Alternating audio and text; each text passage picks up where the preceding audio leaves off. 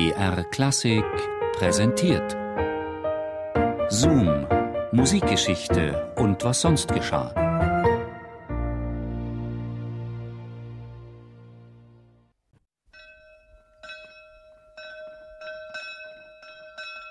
In Prag schien die Zeit mit einem Male stillzustehen. Die Bürger waren zutiefst ergriffen, als sie mit viertägiger Verspätung die traurige Nachricht von Mozarts Tod hörten. Weitere fünf Tage vergingen, bis das mächtige Geläut der Prager St. Niklas-Kirche auf der Prager Kleinseite eine halbe Stunde lang die Feier zum Gedenken Mozarts ankündigte. Nirgendwo sonst hatte man früher als in Prag eine Antwort auf den schweren Schicksalsschlag gefunden.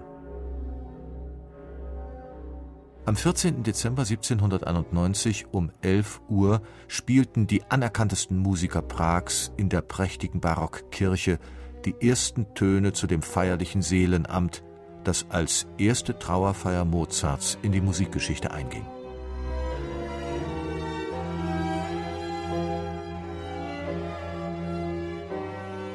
In der Zeitung hieß es tags darauf Fast die ganze Stadt strömte hinzu, dass weder der Welsche Platz die Kutschen noch die sonst für beinahe 4000 Menschen geräumige Kirche die Verehrer des Verklärten fassen konnte. In der Mitte der Kirche stand ein herrlich beleuchtetes Trauergerüst. Drei Chöre, Pauken und Trompeten ertönten im dumpfen Klange. Zwölf Schüler trugen Fackeln mit quer über die Schulter hängenden Trauerfloren und weißen Tüchern in der Hand. Festliche Stille war umher und tausend Tränen flossen um unseren Mozart.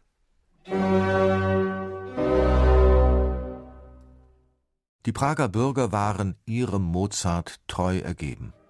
120 der besten Musiker Prags waren für die Aufführung der Totenmesse aufgeboten worden.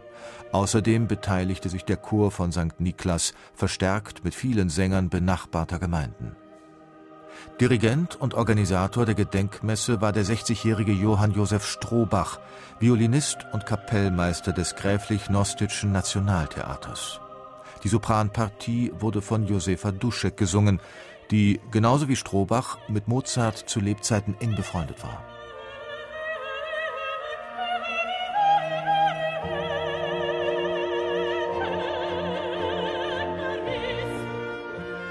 Es war natürlich nicht Mozarts Requiem, das zu diesem Anlass gegeben wurde.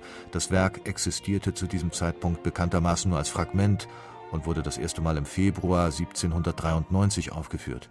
Der Komponist der Requiemmesse war der berühmte Kapellmeister Antonio Rossetti. Die böhmischen Patrioten nennen ihn mit seinem Namen Rösler. Kaum ein Komponist hätte in fünf Tagen eine Requiemsmesse komponieren können selbst Mozart nicht, wie die Musikgeschichte zu berichten weiß. Außerdem befand sich Rossetti zum nämlichen Zeitpunkt nicht einmal in der Stadt.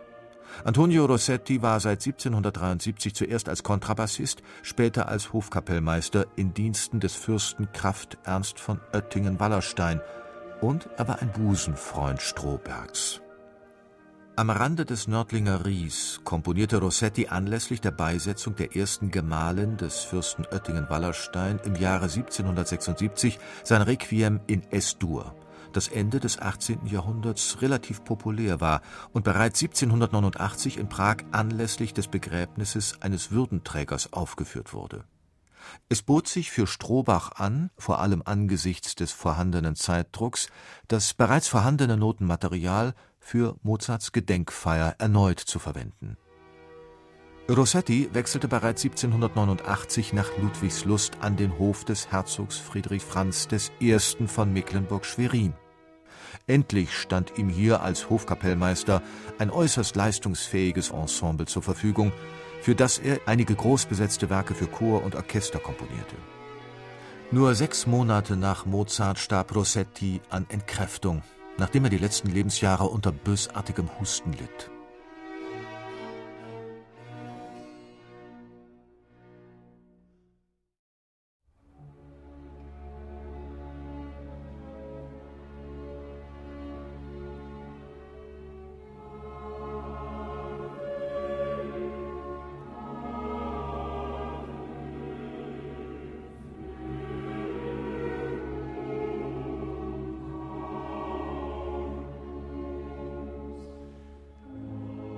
Mit Mozart schied eines der größten musikalischen Genies aus der Welt.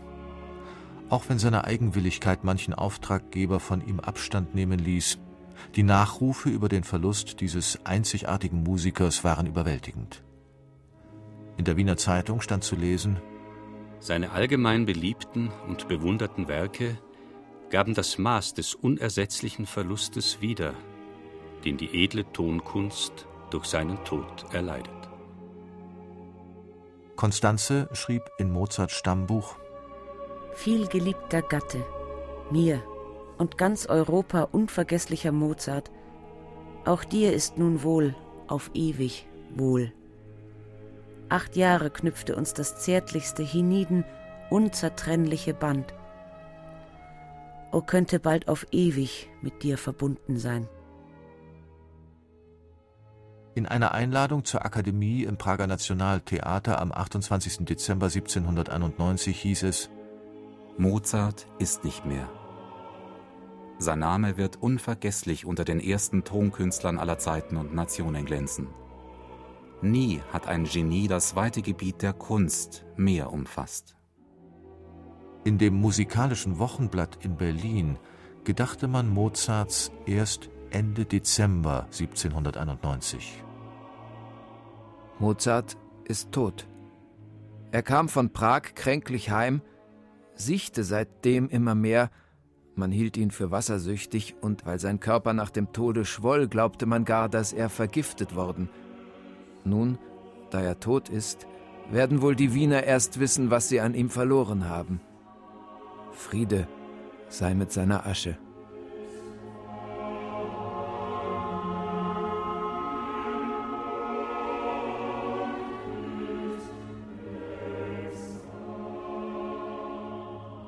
Mozarts Freund Joseph Haydn wandte sich im Januar 1792 aus London an Johann Michael Puchberg.